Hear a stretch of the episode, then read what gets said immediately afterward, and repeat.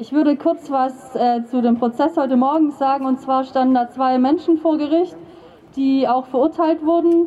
Ähm, die beiden Menschen wurden jetzt zu 60 Tagessätzen, äh, 20 Euro und 10 Euro verurteilt, wegen Widerstand gegen Vollstreckungsbeamtinnen, Beleidigung und vorsätzliche Körperverletzung.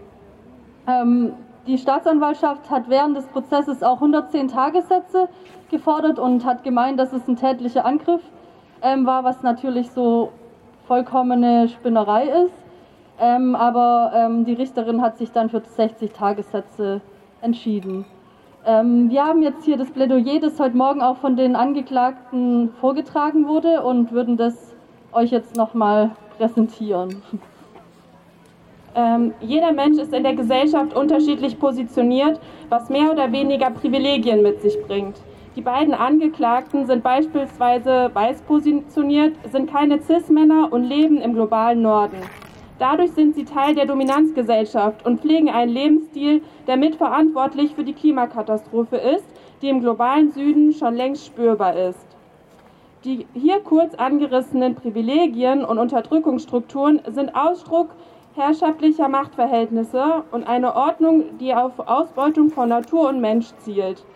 Für eine emanzipatorische, befreite Gesellschaft einzustehen, bedeutet deshalb auch, dass wir die Verantwortung tragen, unsere eigenen Privilegien in Frage zu stellen, zu reflektieren und zu bekämpfen. In Zeiten von Klimakatastrophe und Rechtsdruck ist es unabdingbar, sich für einen sozialen und ökologischen Wandel einzusetzen. Und Aktionen dafür sind legitim und notwendig. Die, Dr die Dringlichkeit einer entsprechenden Auseinandersetzung scheint aber noch nicht bei allen Menschen angekommen zu sein. Das wird deutlich, wenn das Justizsystem gerade die Menschen kriminalisiert und verurteilt, die sich für diesen Wandel einsetzen, und wenn das Justizsystem Polizistinnen schützt, die die Klimazerstörung mittels Gewalt ermöglichen und das hierarchische und gewaltvolle System stützen. In der Anklage wird die Gewalt dann umgedreht und Aktivistinnen eine in Kauf genommene Verletzung von Menschen unterstellt, obwohl gerade sie es sind, die durch den Einsatz für eine befreite Gesellschaft Schaden von Menschen abwehren wollen. Durch die Baumbesetzung wollten sich die BesetzerInnen hauptsächlich mit dem Widerstand im rodungsbedrohten Dannröder Forst, kurz Danny, solidarisch zeigen und ihre Wut über die profitorientierte und zerstörerische Politik der Grünen Partei auf die Straße bzw. auf den Baum tragen. Der Widerstand im Danny hat sich gegen die Zerstörung des Ökosystems gegen die Autoindustrie, gegen die klimafeindliche Politik der grün-schwarzen Landesregierung in Hessen, aber auch gegen eine Gesellschaft, die von Ausgrenzung, Leistung und Hierarchie liebt, lebt, gerichtet. Sie wollten nicht weiter zusehen, wie sie Verbündeten Tag für Tag brutal geräumt werden und deshalb auch in Freiburg aktiv eine Öffentlichkeit für die Räumung im Dani schaffen.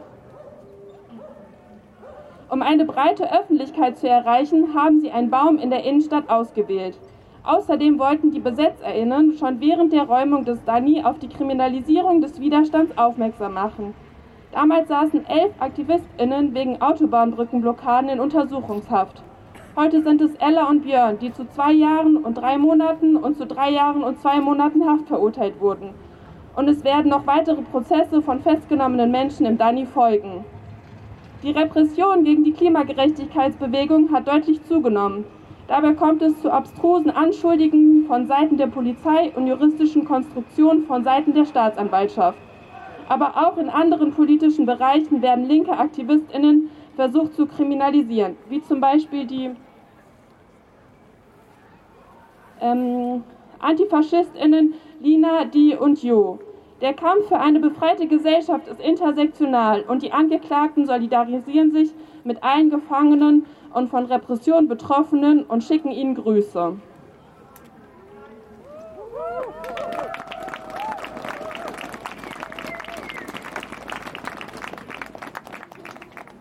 Inwiefern die radikale Linke kriminalisiert wird, zeigt sich auch in der Auslegung des Begriffs Gewalt.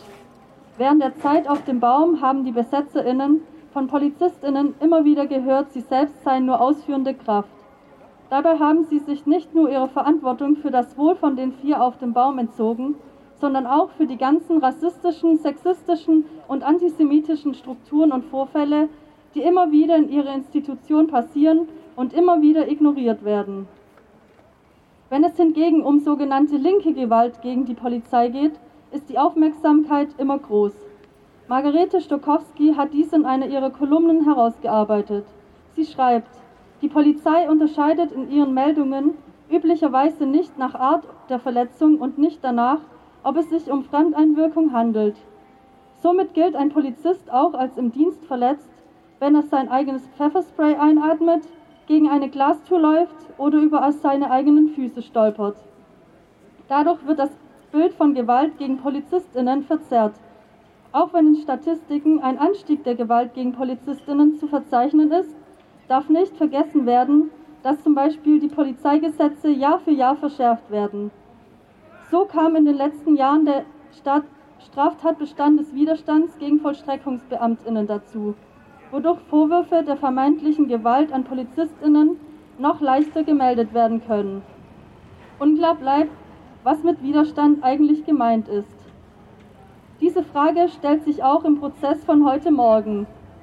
Statt danach zu fragen, warum ein Polizist ohne nachzudenken an ein Seil springt, an dem Menschen auf einem Baum eventuell auch mit ihren Körpern befestigt sind, wird ein weiterer Fall linker Gewalt gegen Polizistinnen bearbeitet. Wieder einmal wird sich also auf eine vermeintliche Gewalt gegen die Polizei fokussiert, statt Gewalt durch die Polizei zu betrachten. Polizistinnen sind keinesfalls nur ausführende Kraft. Sie haben enorme Handlungsspielräume und Machtpositionen inne, die auch während der Besetzung ausgenutzt wurden. So reagierte die Polizei mit ihrem Aufgebot an Kräften mit Pferden, Hunden und Hamburger Gittern von Anfang an vollkommen unverhältnismäßig. Der Einsatz hatte dabei nichts damit zu tun, andere von außen vor herabfallenden Gegenständen zu, zu schützen, wie die Polizei immer wieder betonte. Vielmehr ging es darum, die BesetzerInnen aktiv den Zugang zu Essen, Trinken, Klo und anderen Grundbedürfnissen zu verwehren, sie nachts mit Taschenlampen und Lichtflutern anzuleuchten, sie zu stressen, zu beleidigen, sie zu verletzen, kurz die Zeit im Baum so beschissen wie möglich zu gestalten, damit sie ganz schnell wieder runterkommen. Darüber hinaus leisteten sich die PolizistInnen ein Fehltritt nach dem anderen. So wurde Flatterband trotz mehrfachem darauf hinweisen an den Gedenktafeln der alten Synagoge, Synagoge befestigt. Sie ließen ihre Pferde aus dem Gedenkbrunnen trinken und verwehrten Besuchenden der Gedenkstätte am Tag vor den Pogromnächten den Zugang. Auch ein späteres Positionspapier der Polizei entschuldigt diese Vorfälle nicht. Obwohl die Polizei händeringend nach Anklagepunkten suchte, wurden die vor Ort konstruierten Vorwürfe wie Hausfriedensbruch oder ein Verstoß gegen das Versammlungsgebot alle nicht bestätigt. Die Aktivistinnen hingen also mit ihrem Protest auf einem öffentlichen Baum im legalen Raum, Rahmen herum, wodurch ein solcher Einsatz noch mehr an Legitimation verliert. Es wird deutlich, eine als links eingestufte Aktion reicht der Polizei aus, um eine 36-stündige Überwachung, anschließende Besuche zu Hause und eine Einschränkung der Grundbedürfnisse zu begründen. Die angeklagten Aktivistinnen sind heute vor allem genervt. Genervt von dem Prozess, der sich inzwischen über eineinhalb Jahre zieht. Sie sind wütend, dass dieser Prozess sich in die lange Kette an konstruierten Prozessen, in denen Polizistinnen sich als Opfer linker Gewalt darstellen, einreiht. Er bleibt dabei kein Einzelfall, sondern ist Ausdruck einer systematischen Kriminalisierung der Klimagerechtigkeitsbewegung und linker Aktivistinnen. Weiterhin wird dabei nur die Gewalt bestimmter AkteurInnen thematisiert, statt Gewalt von Seiten des Systems und Gewalt von Seiten der Polizei zu betrachten. Die Angeklagten sind heute nicht mit dem Anspruch vor Gericht gegangen, ein Gefühl von Gerechtigkeit zu bekommen.